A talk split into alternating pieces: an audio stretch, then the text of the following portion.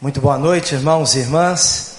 Eu quero agradecer ao Senhor Jesus a oportunidade dessa noite, também ao pastor Wander, o pastor aqui da igreja, também a liderança do Summit, o convite, a honra para estar aqui compartilhando a boa palavra de Deus com os irmãos.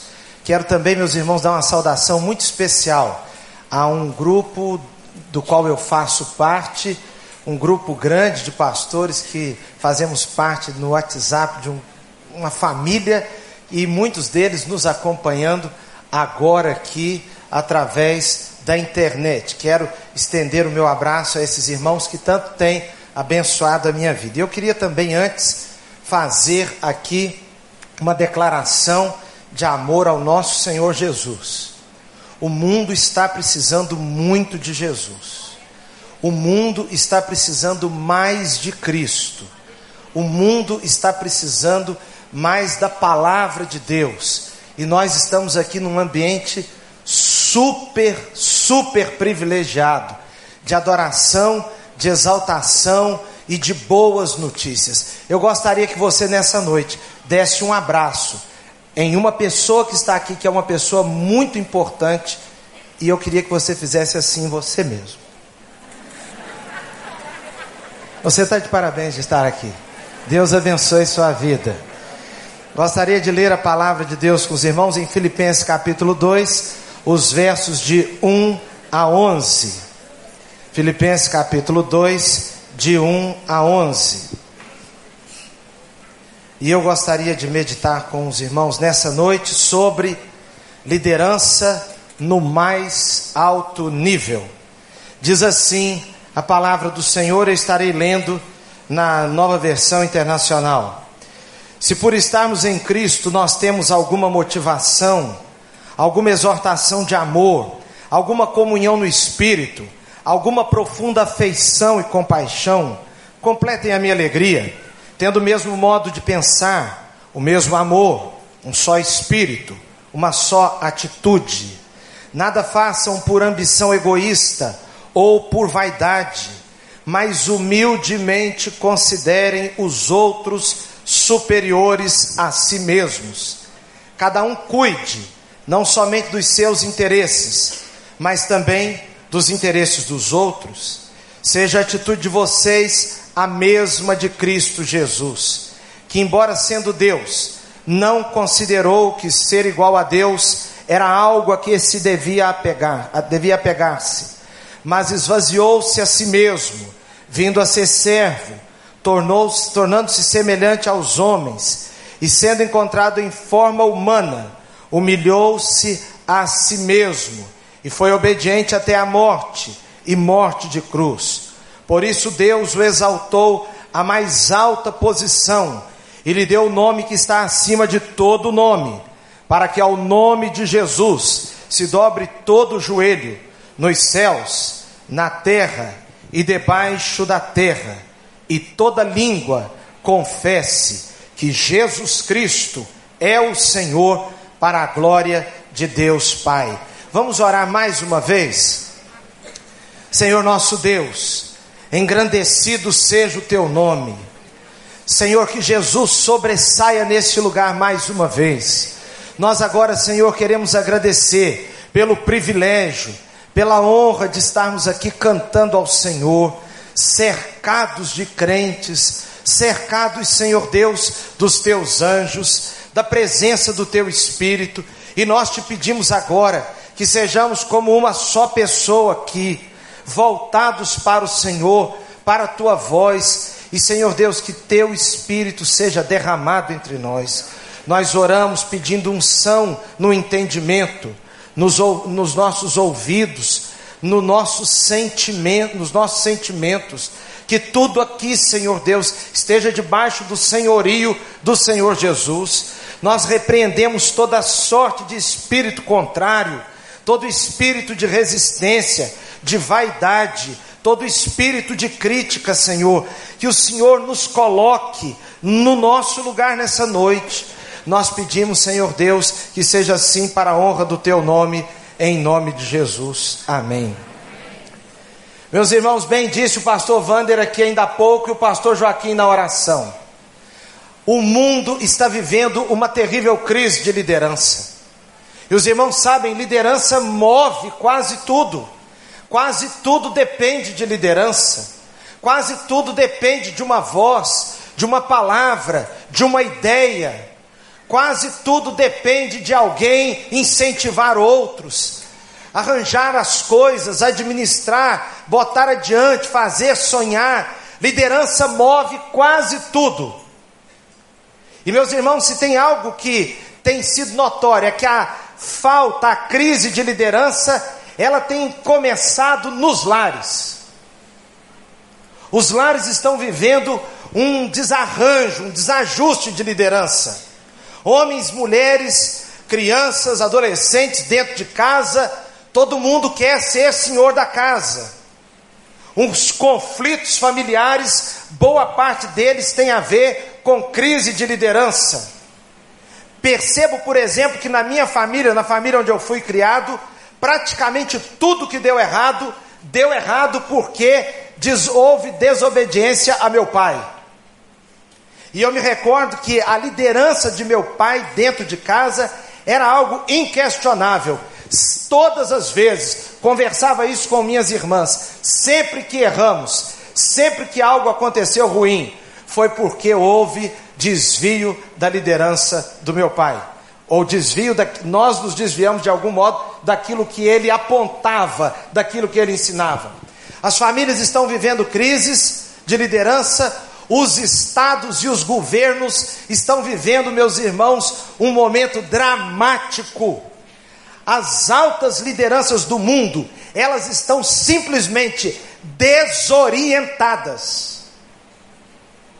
Pessoas que fazem parte de governos, reuniões de cúpula, reuniões como a da ONU, que é um órgão que nós respeitamos, pessoas altamente preparadas, pessoas qualificadas, gente de excelência se reúne e parece que todo mundo se reúne para não saber o que fazer.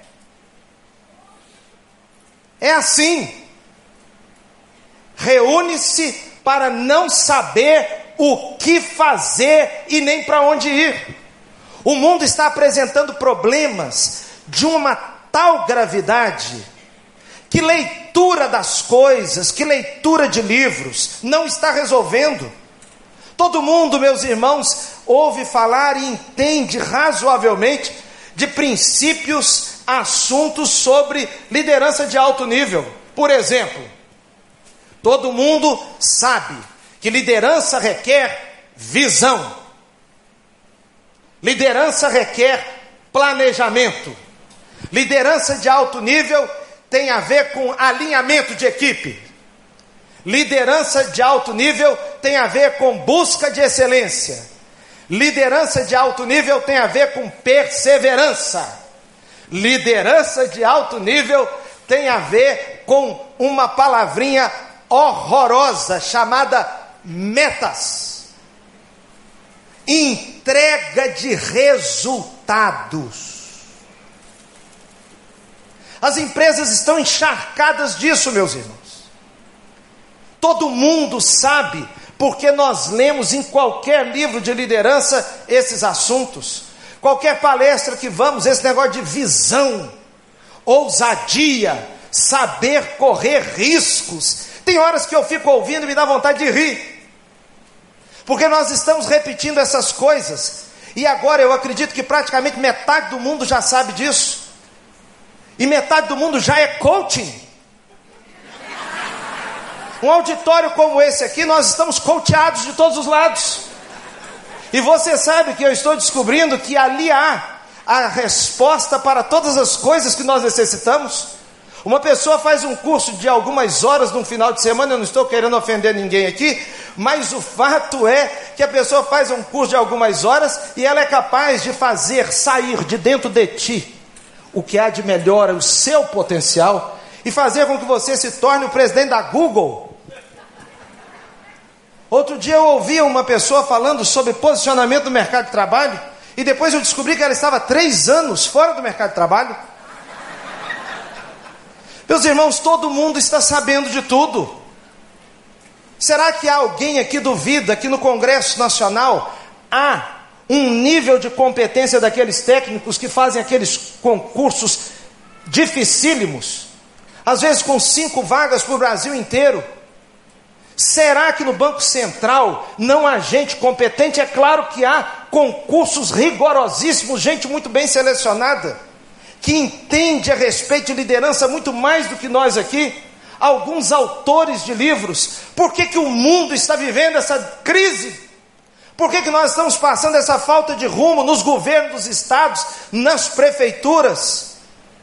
Será por que, que em organismos internacionais ocorre isso que eu acabei de falar, todo mundo se reúne ou para piorar as coisas ou para não saber para onde ir. Irmãos, é porque não basta liderança de alto nível. Isso não basta. Existe um desafio maior em sua vida, na minha vida, do que simplesmente saber comunicação. Comunicação é outro assunto que liderança de alto nível precisa. Comunicação clara, objetiva. Todo mundo na empresa, todo mundo na igreja, todo mundo na família, sabendo o que tem que fazer, sabendo para onde ir. O que nós precisamos então é porque nós estamos vivendo, meus irmãos, uma carência de algo maior, de algo que não seja simplesmente uma liderança de alto nível, mas liderança no mais alto nível algo que supere todas as teorias, que vá além dos livros, que vá além de um PowerPoint bem feito, que vá além de uma palestra, que vá além de uma sala de aula. Nós estamos vivendo uma crise de liderança no mundo, porque os líderes precisam trabalhar o caráter.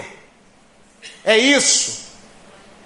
É o caráter. Nós não precisamos, meus irmãos, de novas leis no Brasil, nós precisamos de novos homens. Nós não precisamos de mais livros, e irmãos, é, são muito bons os livros. Nós devemos ler todos os dias. Eu vivo carregando livro para onde vou, virou até mania, até quando não vou ler. A minha esposa zanga às vezes comigo porque eu saio do carro, nós estamos indo no restaurante, aí eu levo um livro na mão, ela pergunta, mas você vai ler o livro? Eu digo, quem sabe você vai fazer alguma coisa antes de chegar aqui a comida e tal, eu vou lendo aqui. Irmãos, nós devemos ler mesmo, mas não vai bastar. Não será suficiente. Não é para ser presidente da Google nem da Coca-Cola, nem para ser presidente da Apple, nem para ser CEO de nada disso não vai bastar nem para liderar nossa casa, nem para liderar um casamento. Nós precisamos, estamos carentes de uma liderança maior. O livro de Provérbios diz assim: que é mais fácil, ou vale mais, aquele que domina o seu espírito do que o guerreiro que conquista uma cidade. Irmãos, é mais difícil. O maior desafio do líder de alcançar o mais alto nível é trabalhar o seu próprio caráter. Você veja, por exemplo, aquele reizão de Israel. Fala-se, meus irmãos, muito em Davi, e é um homem dos mais comentados no, em toda a Bíblia. O que tem mais páginas escritas a, escritas a respeito dele é o rei Davi, símbolo de, do reinado de Israel. Por isso, Jerusalém é chamada cidade de Davi. Que sujeito extraordinário foi Davi. Que liderança é aquela? Eu posso caminhar aqui, eu tenho que ficar mais ou menos aqui. Não é porque tem um negócio, uma marca aqui. Pode para lá? Pode mesmo? Que sujeito extraordinário o Davi. O Davi, meus irmãos, no meio de uma crise tão forte na vida dele, ele arrumou 400 desempregados, vagabundos de gente que não tinha o que fazer, e encontraram nele uma esperança e foram para atrás dele, para dentro de uma cova, para onde estava Davi, tinha gente. O carisma de Davi era inegável. Mas meus irmãos, tem um sujeito chamado Saul. Esse Saul foi rei 40 anos de Israel. Quando nós lemos, parece que foi tudo rápido, mas não foi. O reinado de Saul durou 40 anos, mas Saul nunca foi um líder com um caráter à altura da necessidade. Faltava alguma coisa, faltava um algo mais. Ele tinha tudo, exercia a mais alta liderança do seu, do, do seu povo, E Hitler? E Hitler? Você quer falar em alinhamento de equipe? Aprenda com o líder Hitler. Alinhou todo mundo. Botou todo mundo. Ah! Vamos matar o pessoal. Irmãos, eu fui com o pastor Wander em Auschwitz. Que lugar terrível, irmãos. O que, que é aquilo? Nós entramos e fomos olhando as coisas. Em determinado momento, o pastor Wander falou comigo: Você não vê ninguém rindo aqui. Não tem um sorriso aqui. Não há um sorriso aqui. Ninguém que entra aqui dá um sorriso. Quando nós voltamos, aquela noite para dormir foi difícil, meus irmãos. Eu ficava rolando na cama com aquelas imagens, com aquela desgraça que aquele líder que soube alinhar a equipe, que teve metas, que teve visão, que teve planejamento, que teve carisma, que teve tudo e desgraçou milhares e milhares de famílias e de vidas. Faltou caráter. Por outro lado, meus irmãos, há Filipenses capítulo 2. Filipenses capítulo 2, meus irmãos, é um dos textos mais importantes da Bíblia. Filipenses capítulo 2 fala a respeito da deidade e encarnação de Jesus. Jesus divino e Jesus humano. E Jesus é o maior líder, e ele sim está no mais alto nível de liderança. E é Jesus que deve servir de padrão para a sua vida e para a minha vida. Porque boa parte desses livros, boa parte das dicas eu estive vendo e lendo dicas sobre pessoa, de pessoas de sucesso. Preste atenção nisso. Boa parte do que nós lemos nos livros sobre liderança é coisa muito boa e é verdadeira e encontra amparo na Bíblia, mas boa parte não indica uma vida para Deus. Boa parte das dicas de pessoas de sucesso não indicam uma vida para Deus, mas uma vida para si. Boa parte dos conceitos de liderança, você vê como é que as figuras, as metáforas são usadas. Fulano é fera. Eu não sei se Jesus era fera. Fulano é águia. E a imagem do leão, meus irmãos? A imagem do leão. Outro dia eu ouvia de uma mulher que era chamada de tubaroa. Fulano é tubaroa. Boa parte dessas coisas e desses encantos, meus irmãos, não tem nada a ver com Jesus de Nazaré. E aí vem o tal do Filipenses capítulo 2. E Filipenses capítulo 2, meus irmãos, começa dizendo que tudo que nós necessitamos que o dinheiro não compra, em Cristo tem. Tudo que o dinheiro não compra e nós precisamos, em Cristo tem. Comunhão, afeto e compaixão, amor, misericórdia. Nada disso o dinheiro tem, dinheiro pode comprar. Não se vende em lugar nenhum e Cristo tem. Passado isso, meus irmãos, o texto vai nos dizer que ele está pedindo que se nós temos tudo isso em Cristo, nós tenhamos o mesmo modo de pensar, o mesmo amor, o mesmo espírito. Isso está falando de unidade da igreja. E aí depois vai dizer o caminho para nós termos o mesmo amor, o mesmo espírito, a, o, o, o mesmo tipo de pensamento, a mesma atitude. É ter o sentimento que houve em Cristo Jesus. Irmãos, é o, o sentimento que houve em Cristo Jesus, é o que nos tira desse nível baixo que nós estamos vivendo, essa bobeira, essa coisa podre que nós estamos vendo, esse tipo de liderança mesquinha, o que eleva o nível é aquele nível de Cristo Jesus. E a primeira coisa que eu gostaria de lhe chamar a atenção é que o nível de Cristo Jesus passa por esvaziar-se a si mesmo. Esvaziar-se a si mesmo. Por quê? Porque a liderança no mais alto nível não é você ser mais, é você ser menos. Eu ser menos. Meus irmãos, nós temos uma tendência que vem lá do Éden. Aquele, o que ocorreu no Éden vem nos acompanhando sem parar. É uma sombra atrás de nós. Nós precisamos estar dizendo show toda hora. Nós temos uma facilidade de enchermos-nos de nós mesmos, que é de uma hora para outra, de um minuto para outro. E qualquer liderança é tentada a encher-se de si. Só o fato de estar no summit, estar no topo, é uma reunião de topo de montanha.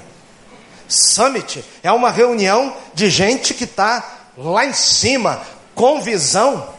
E você imagina um pobre como eu, que sai dali e vê uma apresentação igual essa?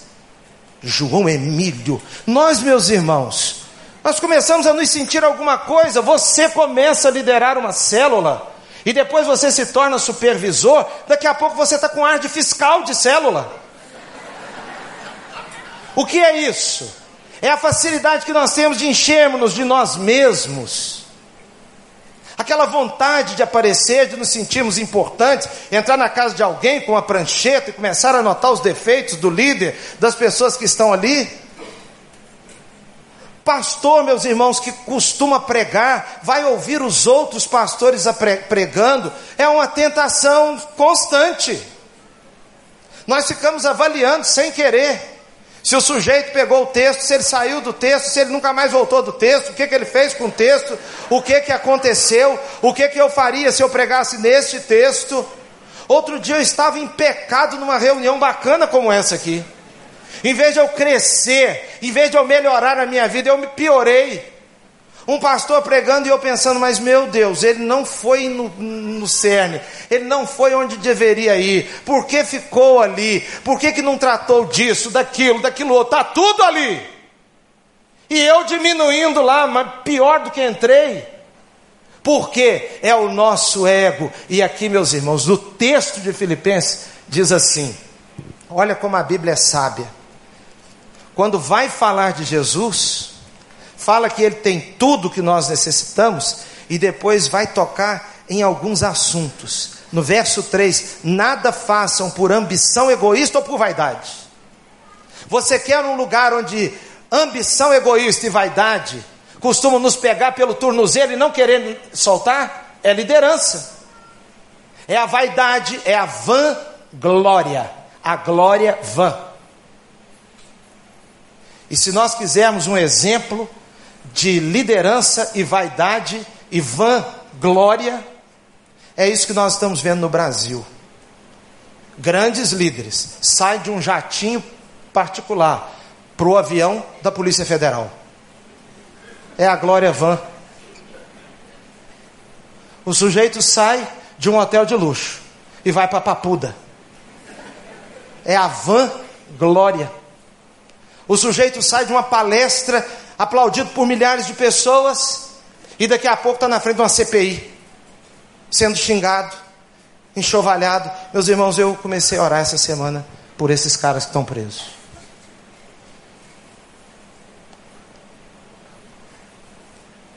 Porque isso aí é o exemplo da vanglória. Quando você está vencendo na vida, todo mundo bate palmas. Tem um, um brasileiro muito famoso, muito rico todo mundo o aplaudia. Ele era recebido e eu fiz questão de procurar entrevistas com ele. Como é que se ganha dinheiro? Como é que se chega onde sai de um lugar e chega num outro além? Um símbolo onde esse homem põe a mão, vira ouro. As entrevistas, meus irmãos, as badalações, as mulheres, os repórteres, os grandes empresários, os governadores, os presidentes, todo mundo ao redor, as fotos, os sorrisos, os brindes, os coquetéis, os acordos, as parcerias, até que eu vi, o tempo passou, esse homem passou por uma derrocada na vida, e daqui a pouco eu ligo a televisão, na hora mais ou menos na hora do almoço, naquele repórter do almoço, e o repórter local aqui no Rio, entrevistando um vendedor de empadas. Não sei se é empadas, coxinha, cachorro quente, vendedor de salgadinhos lá do centro do Rio. E estava lá promoção. Promoção, três empadas ou três salgados, portanto. E ele disse: o repórter perguntou para o vendedor: se o fulano chegar aqui, você faz desconto para ele? Porque ele disse que agora ele está pobre. E ele disse: na minha barraca ele não tem condição de pagar. Daqui a pouco o cidadão recebe uma ordem de prisão. Vai todo mundo para os Estados Unidos atrás dele para filmar até a hora que está dormindo no voo. Chega no Rio, os helicópteros, todo mundo filmando. E todo mundo querendo ver o cidadão de cabeça raspada, todo mundo querendo ver de chinelo de dedo, de roupa azul, todo mundo querendo ver de plaquinha na mão, porque isso é a vaidade do mundo e o pecado que há dentro de nós, os telespectadores. É a van glória. A van glória. Um cidadão que passa e toda a polícia militar bate continência uma coisa que chega a ser bonita, meus irmãos. A autoridade. Eu fui na formatura de um rapaz de nossa igreja, no interior de São Paulo, todos esperando um comandante chegar, todos esperando o sol, até que o negócio pousa lá na frente, todo mundo no sol quente. Daqui a pouco aparece um homem baixinho. Agora pode começar. Que sujeito importante. Mas, meus irmãos, pode ser dali para a cadeia. É a van glória. Nós não somos nada. Nós não somos nada. Davi foi tomado por um, um momento na sua vida em que ele quis contar ao povo, pastor Joaquim, o que, que foi aquilo? Ele quis contar ao povo. O texto não mostra por que, onde estava o pecado. Joabe, um importante guerreiro de Davi, diz para ele: Senhor, é preciso mesmo fazer isso. Ele diz: Eu quero que conte o povo. Ele contou o povo. Joabe vem com relatório. E no final, meus irmãos, aquilo resultou numa desgraça para Israel, porque Deus não se agradou do fato de Davi contar o povo. Será por quê? Talvez porque Davi iria se sentir seguro no número do povo. Porque talvez Davi iria se sentir o rei acima dos outros, porque o povo era muito grande, ou a quantidade de guerreiros, não sei o que é, mas não era para fazer e tinha a ver com a vaidade de Davi. A nossa vaidade e a vanglória, nem vaidade, outra coisa que tem, está ligada a essa história de vaidade, de vanglória, partidarismo. O texto fala sobre partidarismo. No verso 3, não façam por ambição egoísta, por vaidade, mas humildemente considerem os outros superiores a si mesmos. Cada um cuide dos seus interesses, não só dos seus mas dos interesses do outro. Tem uma versão que diz: nada façais por partidarismo. Você sabe que liderança e partidarismo também anda assim muito junto. O partidarismo fica querendo estar o tempo todo ao seu redor, tomar seu coração. Você, como um líder da igreja, pensar em fazer um grupinho seu. Você é líder na igreja, mas não trabalha para si. Seu partido cresce, mas a igreja não cresce. Nós, os pastores, a nossa igreja cresce, mas a nossa denominação não cresce, porque nós queremos olhar o nosso partido. A sua família se desajusta, muitas vezes por partidarismo. A ala feminina ganha, mas a família perde, ou a ala masculina ganha, mas a família perde. Isso tudo tem a ver com esvaziar-se de si mesmo. Irmãos, um desafio enorme é ser menos nós, e como cantou Carlinhos aqui, mais de ti mais de ti, porque muito de nós, Jesus não foi partidarista, irmãos. Tomé negou, mas ele morreu por Jesus. Jesus morreu por Tomé. Pedro, negou, mas Jesus morreu por Pedro. Tomé duvidou, mas Jesus morreu por Tomé. Os irmãos sabem, às vezes nossas igrejas têm reuniões, essas coisas, e aquilo ali é uma oportunidade grande do advogado mostrar que sabe direito. O administrador se levantar e dar uma palavra. O engenheiro mostrar que entende de engenharia. O arquiteto da igreja levantar e dar uma palavra que tudo que foi feito ali parece que foi de um mau gosto terrível. Ele cresce, a igreja diminui. O advogado cresce, a igreja diminui. A liderança do pastor diminui, porque todo mundo ficou olhando, nosso pastor é um abestado. Como é que nosso pastor permite que aconteça um negócio desse? Graças a Deus tem esse advogado aqui para salvar a nossa igreja. Irmãos, um colega pastor meu me disse: fui me sentindo tão pequeno, tão pequeno naquela reunião. Aquela moça recém-formada e com a carteirinha novinha da OAB. Foi tudo que ela precisava. Uma reunião num domingo à noite, depois do culto.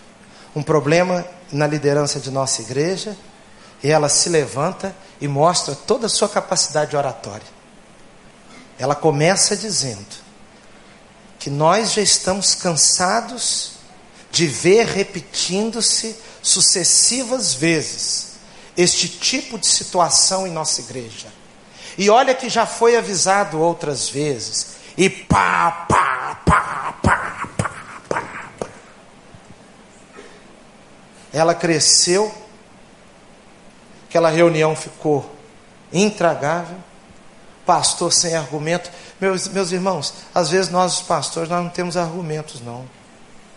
Os irmãos precisam de sabedoria, nós, os pastores, precisamos de sabedoria para lidar com os crentes.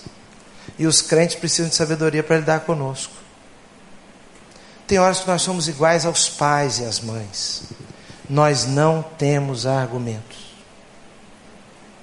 E nós não sabemos explicar. Mas é para ser. É para ser daquele jeito. Porque fica melhor. Fica melhor. Fica melhor se todo mundo acompanhar o pastor e demorar mais chegar, mas chegar todo mundo. Do que um grupo ir por aqui chegar primeiro, o outro ir por lá e chegar na frente do outro ainda. E chegar um grupo, um pedaço de gente para trás. É melhor chegar todo mundo junto. Sabe por quê, meus irmãos? Porque o tchan da questão não é a chegada, mas é o processo na caminhada. É igual viajar para Manhumirim. É a mesma coisa. É uma experiência espiritual. Eu já começo a me preparar, começa a dar aquela alegria, começa a dar vontade de colocar boné, tomar café com leite, comer bolo de milho, começa a dar uma coisa diferente, começa a se dar uma saudade, uma, um, uma coisa estranha de explicar. Aí você entra no carro, é uma curtição, é o caminho, é a subida para Teresópolis, depois a descida, depois parar naquele lugar que se para tantos anos, que você viu começando vendendo pastel e agora está vendendo tudo ali, e você reconhece o camarada, e o camarada fala com você, e você já não pede mais o que quer, ele coloca para você o que sabe que você quer há 20 anos. Aí você conversa um pouquinho, pergunta da família, parece até que é íntimo, vai embora mais um tanto. Aí tem que parar num outro lugar que lembra alguma coisa, tirar foto no boi. E vai andando, aí vai chegando para o lado de lá, aí canta o hino nacional quando passa a divisa de Rio de Janeiro com Minas Gerais e canta o, o, hino, o hino nacional e depois Ô oh, Minas Gerais, quem te conhece não esquece jamais. Oh, Minas Gerais, ensina as crianças a fazer isso, as crianças cantam também. E vai para frente, quando vai chegando num lugar chamado São João do Maiuaçu, vai olhando aquelas montanhas dos cafezais, vai dando aquela alegria, aquele, aquela saudade do fulano que você conheceu lá. E quando chega, canta Manhu Mirim, Manhu Mirim, Manhu Mirim, quem foi que te mandou ser tão feliz assim? E vai vendo a casa do fulano do Beltrano do Cigano, ah lá fulano fulano engordou, fulano está do mesmo jeito, aquela lá foi minha professora, uma alegria no processo. É o processo, não é a chegada. Meus irmãos, nós estamos numa grande viagem de liderança, que o que conta mais é o processo. É o processo.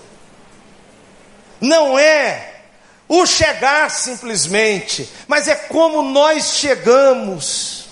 Se foi tudo uma alegria, se foi uma bênção, se no meio do choro nós encontramos consolo, se nós abraçamos mais, se nós amamos mais e se todo mundo chegou feliz junto e não um só, sem vanglória e sem partidarismo. A liderança e a vanglória, meus irmãos, elas elas estão ali e nós nunca vamos alcançar a liderança no mais alto nível se formos esses líderes vaidosos, líderes Dom Juans é isso mesmo. Liderança faz a gente ficar bonito. Liderança faz a gente ficar cheiroso. Liderança faz a gente ficar bom partido. O sujeito canta na frente da igreja, de certa maneira já é uma liderança.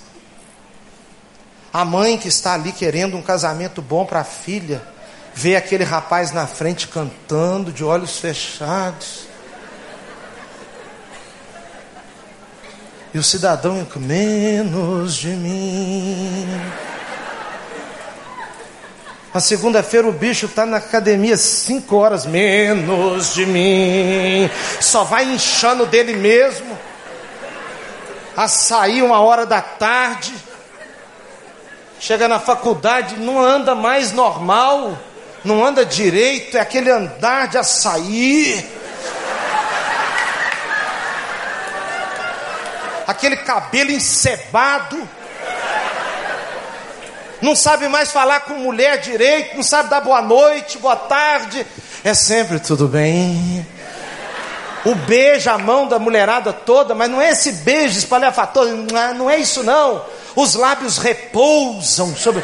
É uma coisa. Eu não sei o que, que acontece com liderança. Eu quero avisar esses pastores, eles são legais, eles são bons, mas é tudo com defeito. Esses líderes são todos com defeitos. Tem dia que eu tenho uma crise de nervosismo lá em casa que eu não sei como é que o povo aguenta. Tem dia que me dá um enjoamento. Outro dia eu falava com uma senhora de nossa igreja, eu disse, irmã Mercedes, ora por mim, irmã Mercedes.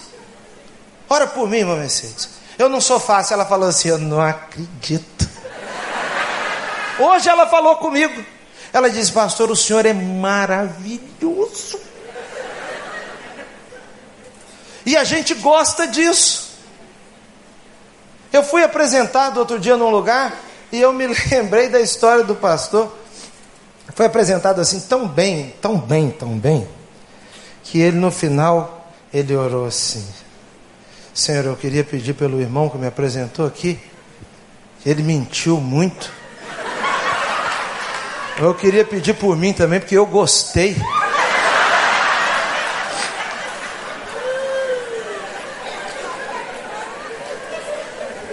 Eu gostei tanto do que falaram a meu respeito.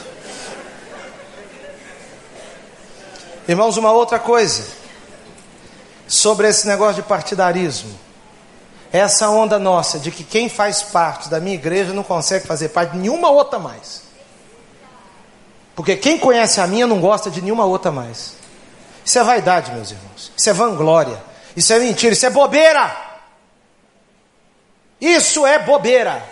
Eu escutei um cidadão, um irmão nosso, com certa lucidez, me disse: quem faz parte ou fez parte da nossa igreja tal, não consegue ser membro de nenhuma outra igreja no mundo. Eu pensei, o que, que essa igreja estragou a pessoa desse jeito? O que é isso? Irmãos, nós estamos vivendo uma crise de todo jeito. É todo jeito que se vira tem crise, tá? Você quer sair da crise, está um pouco difícil. Se você faz parte de uma denominação, está em crise. Vira uma igreja independente para você ver que tem as crises de igreja independente lá também. Tem as crises de igrejas que vão se tornando denominações também. Todo mundo tem crise e as crises são parecidas e tem a ver com vaidade. Eu me lembro como eram criticadas as diretorias das nossas convenções, que eles ficavam lá na frente, ficavam sentados, e realmente não fica nada bonito com certas coisas. Aí eu fui a uma reunião de igrejas independentes, os caras chegam do mesmo jeito. Do mesmo jeito. A sua igreja e a sua denominação tem problemas, às vezes o que precisa acontecer não é mudar dela, é mudar por dentro, sem partidarismo. Irmãos, o reino de Deus é maior do que isso tudo. É maior do que isso tudo. E nós não vamos alcançar.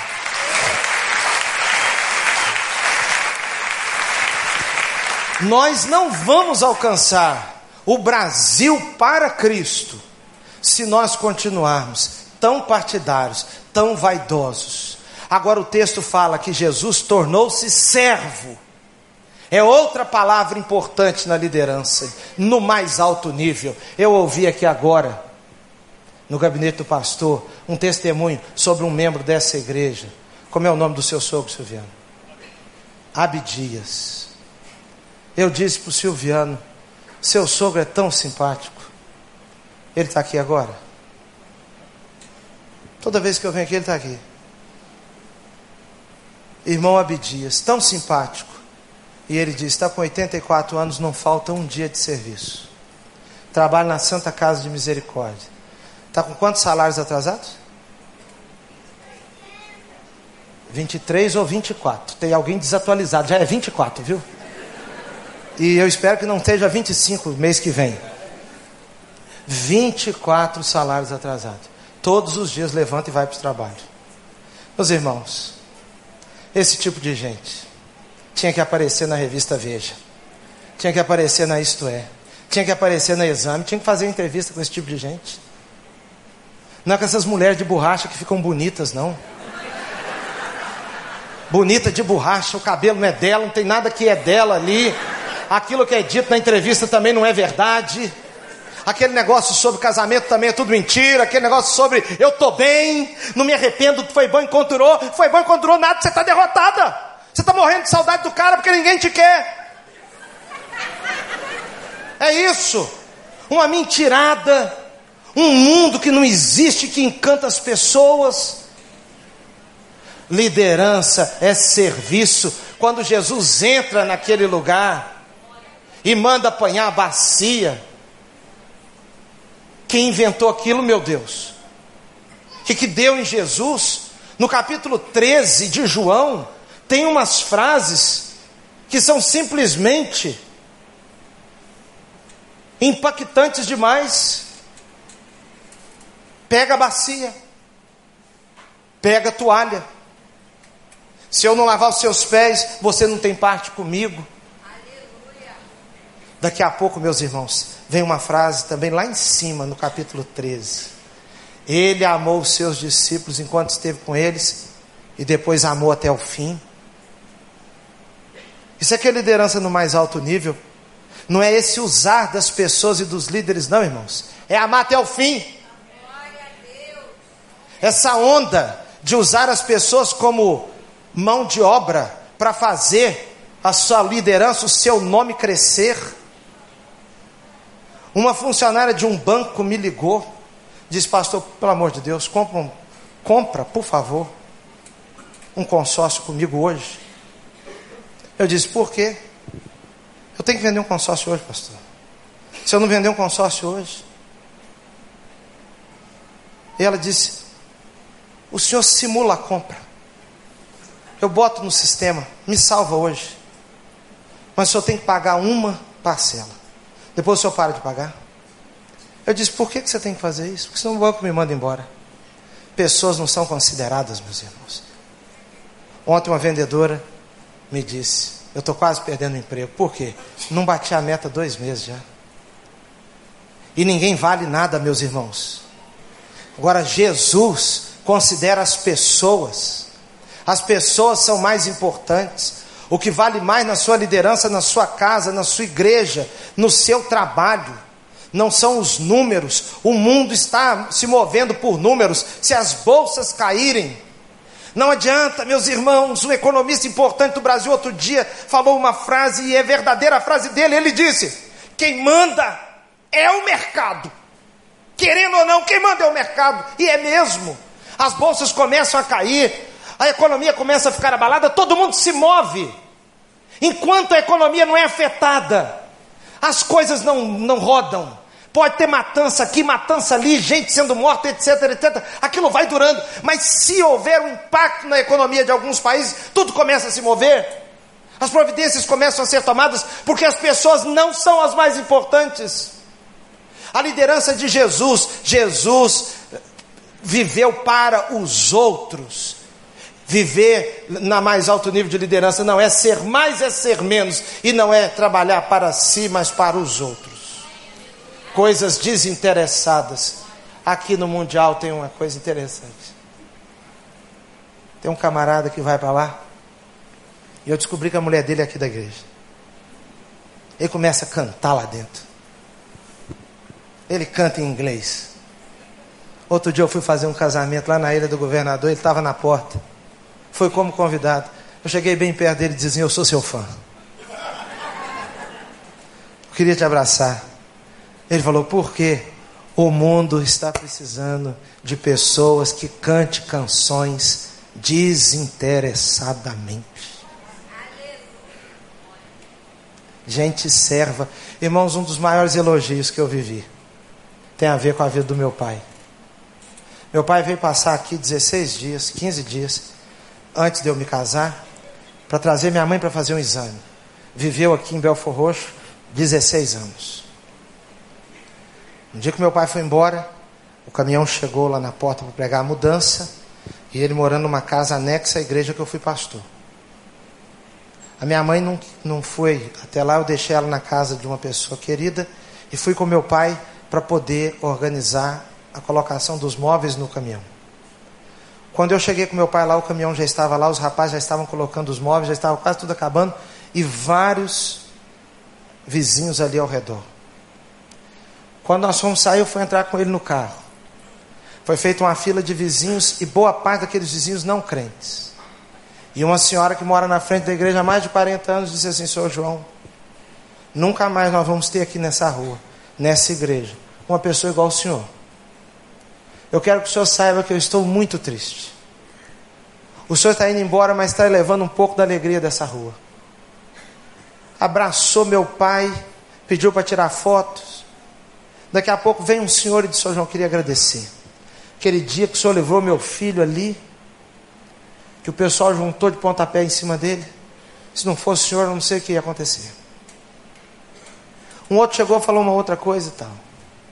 Meu pai foi zelador na igreja, e quando acabava o expediente dele, a rua com muitas árvores, dava, dava uma ventania suja lá, ele pegava a vassoura e ia varrendo as calçadas de todo mundo. As pessoas precisavam das coisas, iam lá e ele ajeitava, ele ajudava. Irmãos, espírito de servo. Meu pai tem sido um servo da minha mãe. Aprendeu a cozinhar depois dos 55 anos, eu acho que depois dos 60 anos. Porque vem de uma criação que o homem não fazia nada em casa. Minha mãe ficou doente, meu pai aprendeu a cozinhar, virou bom cozinheiro. Minha mãe agora está numa preguiça que não cozinha mais para ninguém. Porque mulher, se você dá asa, você sabe.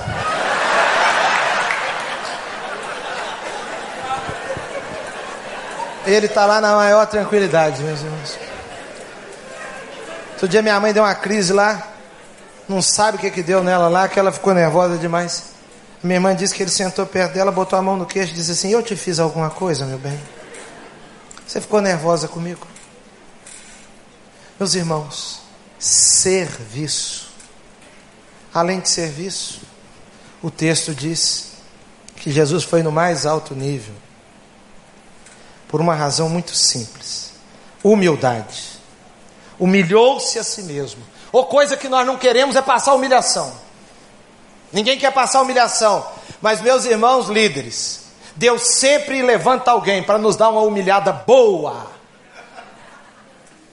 Deus sempre levanta alguém para nos dar uma boa humilhada. Isso é uma benção. Você tem até que mandar uma carta de gratidão para a pessoa no fim do ano. Irmãos, eu preguei um dia na igreja de Irajá, estava vivendo um contexto que eu, eu estava passando uma, um, estava lidando com um assunto difícil. E eu estava entristecido. Estava preocupado. E você sabe que o pastor vai lidando com a igreja, a igreja vai conhecendo. Todo dia está na frente. Então você está brincando e tal, mas tem gente que sabe se o pastor não está bem. O que, que aconteceu? Eu peguei, orei a Deus, falei: Senhor, tira isso de mim. Eu não quero ficar triste, eu não quero ficar sobrecarregado. Conversei com o pastor Falcão. Pastor Falcão me deu uns conselhos. Conversei com outro pastor. Ele me deu também uns bons conselhos. Tem hora que o pastor dá cada conselho internacional para a gente. E eu peguei, abracei aquilo e eu disse: Eu vou, eu vou fazer isso. Fui para a igreja no domingo de manhã. Cristiano estava de resguardo, tinha ganhado a Manuela. Eu cheguei na igreja, eu preguei uma mensagem e, e o ambiente estava muito bom. O culto terminou e eu quis ir lá para a porta para cumprimentar todo mundo. Eu estava querendo abraçar todos os crentes, entendeu? Sabe quando você está meio apaixonado com os crentes? Achando todo mundo bonito, achando todo mundo bom, esse povo aqui é o melhor povo do mundo. Eu fui lá para a porta e, arrumei um agarramento lá na porta e segura para cá e cá, vem, volta aqui, não falta o culto hoje não. E aquela alegria, os crentes também tem hora que estão gostando e foi aquele climão. Por fim, ou quase no fim, veio um casal. Esse casal estava acompanhando de perto a situação que eu estava lidando. E esse casal estava me ajudando muito. Ela veio com lágrimas e me abraçou e disse: Ô oh, pastor, que bom, pastor. O senhor voltou a ficar feliz. Fica assim, pastor. Fica assim. Não deixa esse assunto afetar o Senhor, não. Eu e o fulano estamos aqui agora numa alegria tão grande. Deus vai lhe abençoar, Deus vai dar vitória. E o marido em pé, quando ela terminou, ele me deu um abraço, me deu um beijo, falou umas coisas bonitas comigo. Irmãos, eu estava tão feliz. Veio um outro casal. Por fim,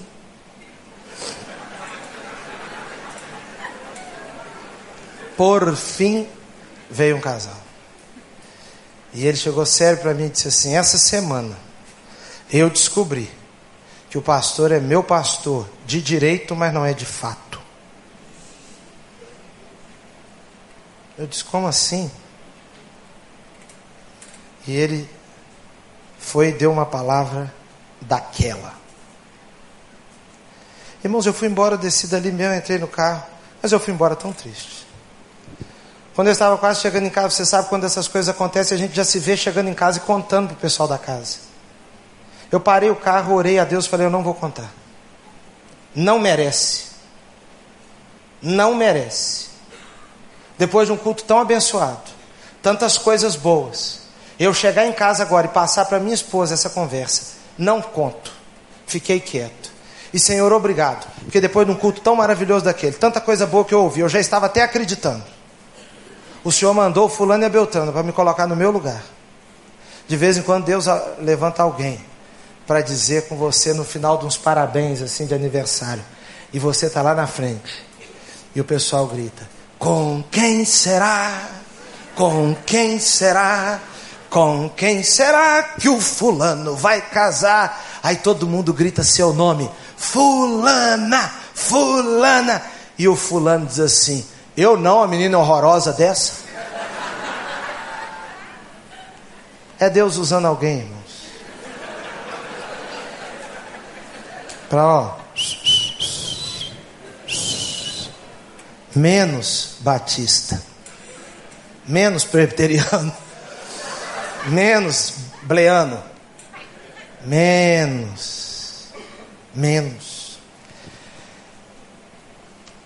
Jesus estava no mais alto nível porque ele disse: Aprendei de mim que sou manso e humilde. Nós estamos numa onda de crente bravo, de pastor bravo. Que é isso, irmãos? Eu não sei. E parece que quanto mais bravo, mais a mídia gosta. Você já notou que não é chamado pastor moderado para dar entrevista?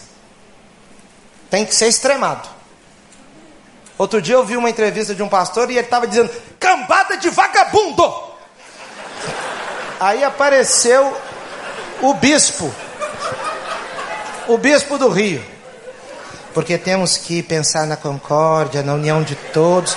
Eu pensei, eu vou me converter para católico.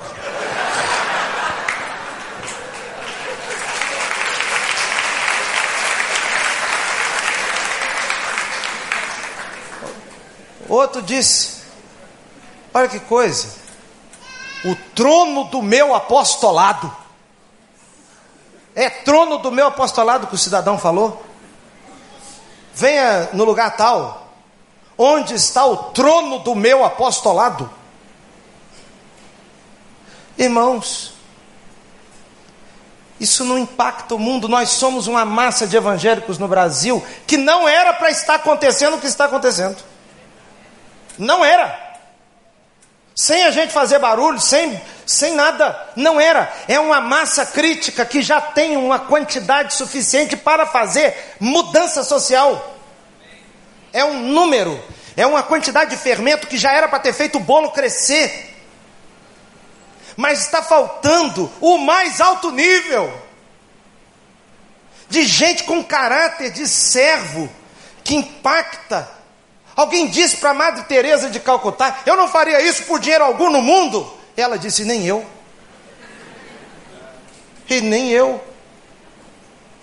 Também não. Isso não é por dinheiro. Isso é por outra coisa. Humilde, aprendei de mim, que sou manso e humilde. Um jeito de liderar assim, dando bronca em todo mundo, batendo em todo mundo. Irmãos, os crentes vão para a igreja domingo de manhã, depois de uma grande coça durante a semana. Depois de uma coça terrível. É emprego, tudo que a gente escuta em televisão é ruim, você já viu? Irmãos, nós estamos numa situação que o nosso espírito se entristece a cada vez que liga. Parece que o mundo está ficando apertado para nós. Outro dia eu liguei num programa de notícias. E falou, porque as notícias nós já conhecemos, irmãos.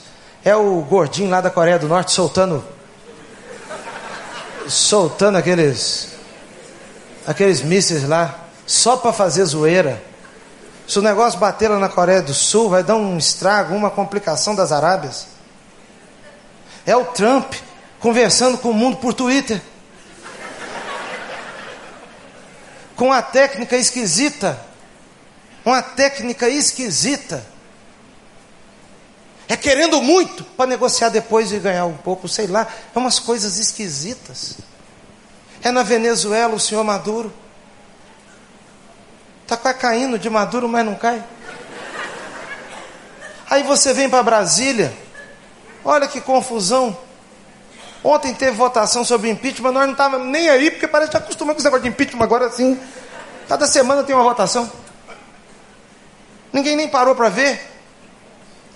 Quando vai para Curitiba, quando vem aqui para o Rio de Janeiro, outra notícia, aí a repórter foi e disse assim: até que enfim, uma notícia boa. Ela ficou em pé, ela estava sentada. Até que enfim, uma notícia boa, que mostra que o Brasil andou para frente, que avançamos. Foi inaugurado hoje, num dos campos da USP, um banheiro unissex. Eu falei, agora acabou de morrer. Se essa é a notícia boa, inauguração de um banheiro virou agora notícia. E virou a melhor notícia que nós temos é essa. Todo mundo, os homens, pode tudo entrar lá e fazer xixi perto das mulheres. Agora o negócio libertou. Onde esse mundo vai parar? Meus irmãos, eu estou cada dia mais crente que esse mundo precisa ler um jornal que Deus escreveu. Esse mundo precisa ler um jornal que Deus escreveu e que tem uma notícia de redenção. Esvaziou-se, tornou-se humilde, e ali, ainda no capítulo 13, quando ele lavou lá os pés de todo mundo, ele disse assim: Bem-aventurados vocês, se fizerdes a mesma coisa. Irmãos, aí termina o texto de Filipenses assim. Olha que bonito. Por isso, Deus o exaltou à mais alta posição ele deu o nome que está acima de todo nome, para que ao nome de Jesus se dobre todo o joelho, nos céus, na terra, debaixo da terra, e toda língua confesse que Jesus Cristo é Senhor. Porque a liderança no mais alto nível é liderança rendida ao senhorio de Jesus. É isso. É o nome de Jesus exaltado.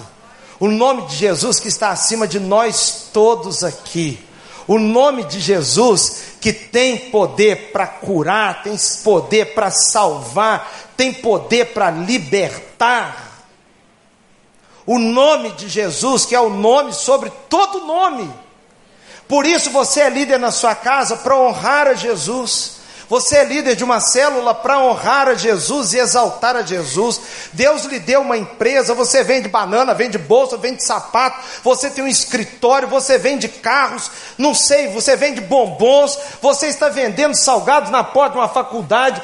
Todo, tudo isso que você lidera é para que aponte para Cristo e exalte a Cristo. Para que ao nome de Jesus se dobre todo o joelho e nós e tudo que lideramos precisa se render a Jesus. Eu estou criando meus filhos para a glória de Deus, eu estou dirigindo o carro para a glória de Deus, eu estou indo para a igreja para a glória de Deus, eu estou pregando para a glória de Deus, eu estou conversando para a glória de Deus, você está é, fazendo defesa de um cliente é, seu como advogado para a glória de Deus, tudo que você faz, você reúne as pessoas para a glória de Deus, está cantando para a glória de Deus, porque ninguém vive para si, nem morre para si, diz a Bíblia. Mas se vivemos, para o Senhor vivemos, e se morremos, para o Senhor morremos. Portanto, quer vivamos, quer morramos, somos do Senhor. Irmãos, eu queria concluir lembrando que quando Jesus a figura de João Batista. Que líder bom que foi João Batista. E João Batista primeiro disse: Eu não sou a luz. Eu não sou a luz. Outra coisa, eu não sou digno. Ninguém é digno. Irmãos, nós estamos vivendo uma geração de reivindicadores.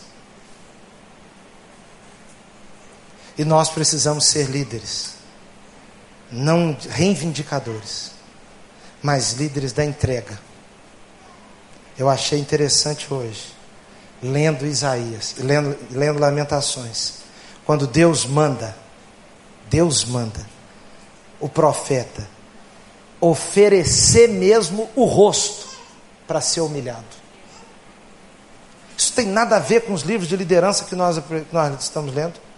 O livro de liderança que nós estamos lendo é passar por cima dos outros irmãos. Não é ceder, não. Não é ser pequeno. Não é pegar um copo d'água e levar para alguém. Não é isso. Não é limpar alguma coisa que caiu no chão. No mais alto nível de liderança, João Batista estava lá. Eu sou só testemunha. Só sou testemunha. Eu não sou a luz. Irmãos, nós precisamos aprender esse negócio. Porque a vida, a vida está meio pesada. E preste atenção: a vida é a escola mais rigorosa.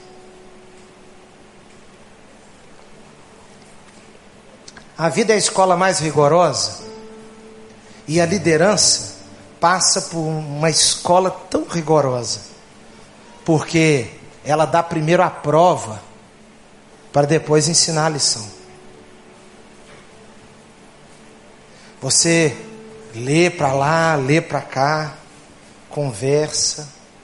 Nós temos amigos, meus irmãos, que nos fazem tão bem.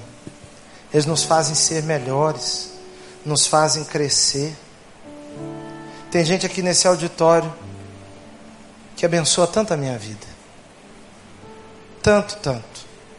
Só que eles não fazem a prova por nós.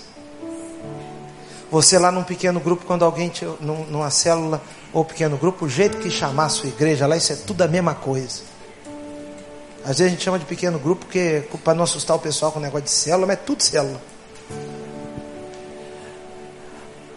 Às vezes você está lá na sua célula, se deparando com uma situação tão complexa. É a prova que vem. Agora, líderes arrogantes, que passam em cima dos outros, líderes que estão liderando para si, não para os outros, líderes para si, pastor para si o que vale um pastor para si? Irmãos, quem mais ganha em ser pastor, quem mais ganha em ser pregador sou eu mesmo.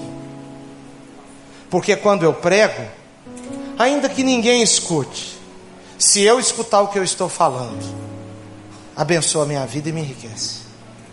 Eu cheguei à conclusão que eu estou a fim de pregar para pouca gente, ou quando o pessoal estiver dormindo, eu passei a admirar tantos crentes que dormem na igreja.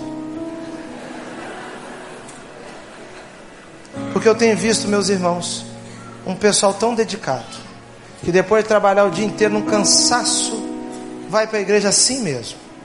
Chega lá, às vezes dorme. Outros dormem em casa, não dormem na igreja. E eu estou achando que é melhor dormir na igreja do que ficar acordado no mundo. E eu estou desconfiado que até durante o sono o Espírito Santo trabalha nas nossas almas. E é melhor você ficar aqui dormindo na igreja, porque pelo menos cumpre aquela palavra: descansa no Senhor. Descansa no Senhor. E espera nele.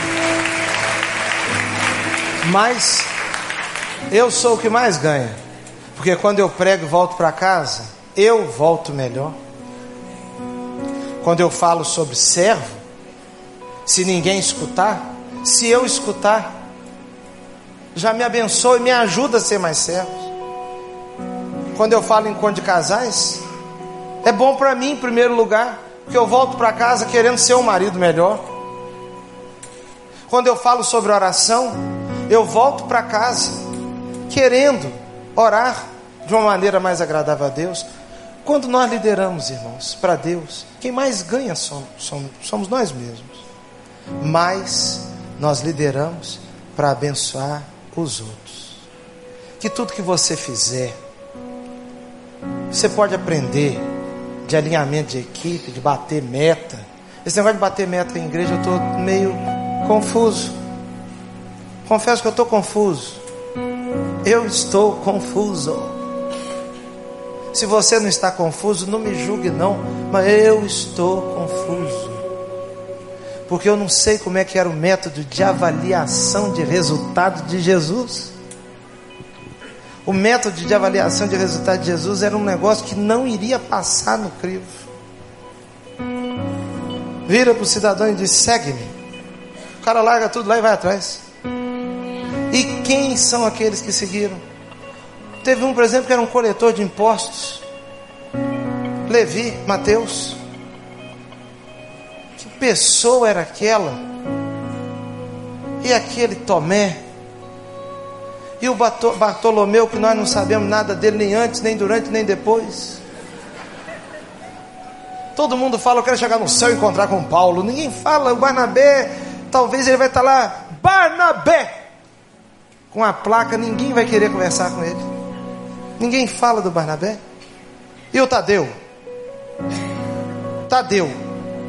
Tem gente que nem sabe que tem um apóstolo que chamava Tadeu. Que resultados, irmãos. Resultado maior é Deus trabalhar nas nossas vidas e nos fazermos mais parecidos com o seu filho. Eu quero encerrar aqui, vou encerrar mesmo contando uma história que eu, eu acho que eu contei aqui há pouco tempo. E eu tenho contado essa história sempre porque eu gosto muito dela. Se você já ouviu eu contar essa história, não me julgue não, o pastor gosta de julgar o outro com isso. Só quero te lembrar que você também anda contando as mesmas histórias há muito tempo e a sua mulher fica lá rindo toda vez que você conta. Sua mulher está tá rindo das mesmas piadas que você canta, tá? Então deixa eu contar mais uma vez aqui. Um pastor estava vivendo uma fase difícil, muito difícil. Aquela fase onde o, o casal vai casar na igreja e chama outro pastor para fazer o casamento.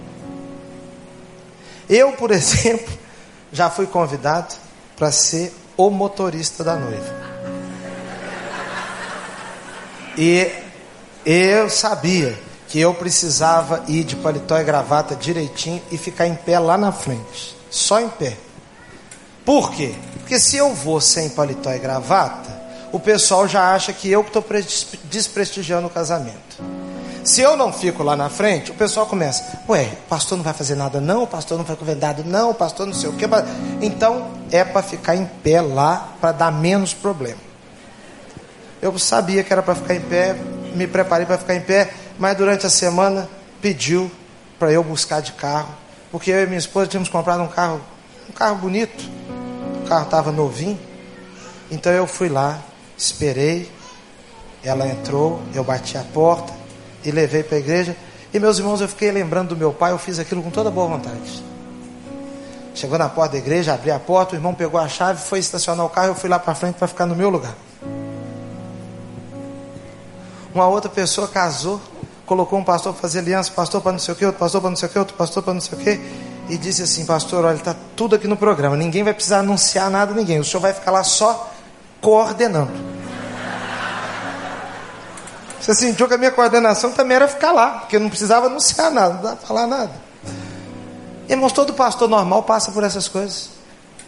Uma outra noiva disse para mim: Olha, eu quero que o senhor faça o casamento, mas eu não quero que o senhor fique contando aquelas histórias lá de Minas, de Mãe Mirim. Irmãos, Deus sempre usa alguém para nos, ó, para mostrar que nós somos desqualificados. Porque enquanto ela falou isso, uma outra falou: Ah, pastor, sem o senhor aqui eu não vou casar. Se o senhor não puder, não sei o que. Pastor, por favor, eu quero o senhor. Aí vem um e fala: O senhor não fica falando aquelas coisas, não, porque senão nosso casamento vai ficar meio jeca. Irmãos, isso é uma bênção na vida da gente. Isso é uma bênção. Eu falei: Tá bom. E eu perguntei: O que, que você gostaria que eu falasse no seu casamento? Ela disse: Eu queria, por exemplo, que o senhor usasse aquele texto da águia. Eu falei: O que, que você gostaria que eu falasse? Eu fiz do jeito que ela falou, da melhor maneira possível. Mãe o Mirim não, não saiu em nada. Procurei falar de um modo mais formal, do jeito que eu sabia que ela queria. Tem época na vida da igreja que está assim. A pessoa quer apresentar neném e manda chamar outro pastor para apresentar. E aquele pastor estava passando por uma fase assim. Estava tão humilhado que um dia ele acabou o culto domingo de manhã foi para casa. Um pingado de gente na igreja, a igreja diminuindo aquela situação. Ele se ajoelhou dentro de casa e começou a chorar. Começou a chorar, chorar, chorar. A esposa viu e chegou perto, colocou a mão na cabeça dele e começou a fazer uma oração usando uma frase que era muito comum antigamente nas nossas igrejas. Senhor, esconda o teu servo atrás da cruz de Cristo. Quem é antigo de igreja aqui lembra disso. A gente não escuta ninguém orando assim mais. Senhor, esconda o teu servo atrás da cruz de Cristo. Aí ela falava só isso. Coloca ele atrás da cruz de Cristo, atrás da cruz de Cristo. E ele chorando de soluçar, ela saiu. O tempo passou. Aqueles problemas foram passando também as coisas mudaram. Daqui a pouco todo mundo queria casar com aquele pastor. Daqui a pouco o pastor não sei o que. Vem um dia de pastor. Qual que é o dia do pastor? É o segundo domingo de junho. Tem época que a igreja parece que até esquece, mas aquele dia eles lembraram. Presente de todo lado, porque tem vezes que vem aquela onda de presente. Eu já ganhei até injeção contra a gripe suína no culto. A irmã chegou com um pacote assim e falou: A Cristiane aplica no senhor. Eu falei: O que, que é isso? Era uma ampola com. O quê? É, como é que era? Ah, seringa, tudo junto. Eu falei: Jesus, que eu vou tomar uma injeção aqui. Não entendi nada. Tem dia que a gente ganha pudim, tem dia que ganha as coisas, aquela coisa legal. Outro viaja, traz uma lembrança. E o pastor, no dia do pastor, ganhou terno, ganhou uma coisa, ganhou outra, ganhou tanta coisa. Naquele tempo, era um domingo de manhã, naquele tempo as mulheres cozinhavam no domingo. E a mulher dele foi para casa. Ela foi para casa e foi preparar as coisas. Ele ficou lá mais um tempo, juntou aquela apresentada toda e foi embora para casa todo feliz. Quando ele chegou em casa, ele perguntou todo alegre assim, perguntou assim, pastor Maurício, e esse negócio de perguntar as coisas à esposa é meio perigoso. Porque o Espírito Santo fala com a gente e às vezes a mulher fala antes do Espírito Santo. Ele chegou numa alegria total em casa, pastor, pisando alto com aquela apresentada. E quando ele entrou na cozinha, a mulher estava lá e ele perguntou: E aí, bem, o que, que você está achando? Ela disse: Eu estou achando que você deveria voltar para trás da cruz. Porque você está começando a se sentir. Irmão, se não for atrás da cruz, não vai adiantar nada. Nós vamos aparecer em foto, vamos aparecer em revista. Nós vamos fazer um sucesso que é tudo vanglória, vaidade, partidarismo. Não vamos unir para o reino de Deus. O Senhor Jesus não vai ser exaltado. E no final vai ter aquela montanha. E quando pôr fogo naquilo tudo, como diz o apóstolo Paulo, vai pôr fogo naquilo. Palestra não sei aonde. Foi lá para aparecer. Reunião de não sei o que. Que, que vai sobrar? Precisa sobrar uma obra para Deus. E é para isso que Deus nos chamou. Amém? Liderança lá no mais alto nível. É liderança parecida com a de Jesus. Vamos orar? Fique em pé agora.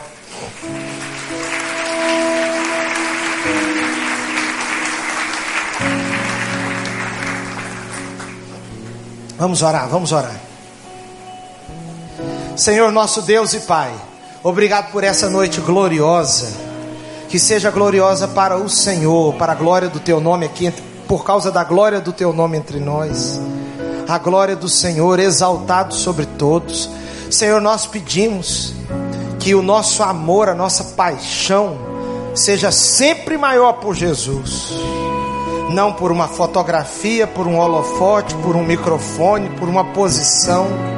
Seja sempre maior por aquele que é o dono do universo, Senhor dos senhores, governador dos governadores, Senhor dos mares, que chama as estrelas pelo nome. Aí a brilhante estrela da manhã, raiz de Davi, o lírio do vale, o leão da tribo de Judá, escudo, porta caminho e verdade nossa. Em nome de quem nós oramos agora, em nome de Jesus. Amém.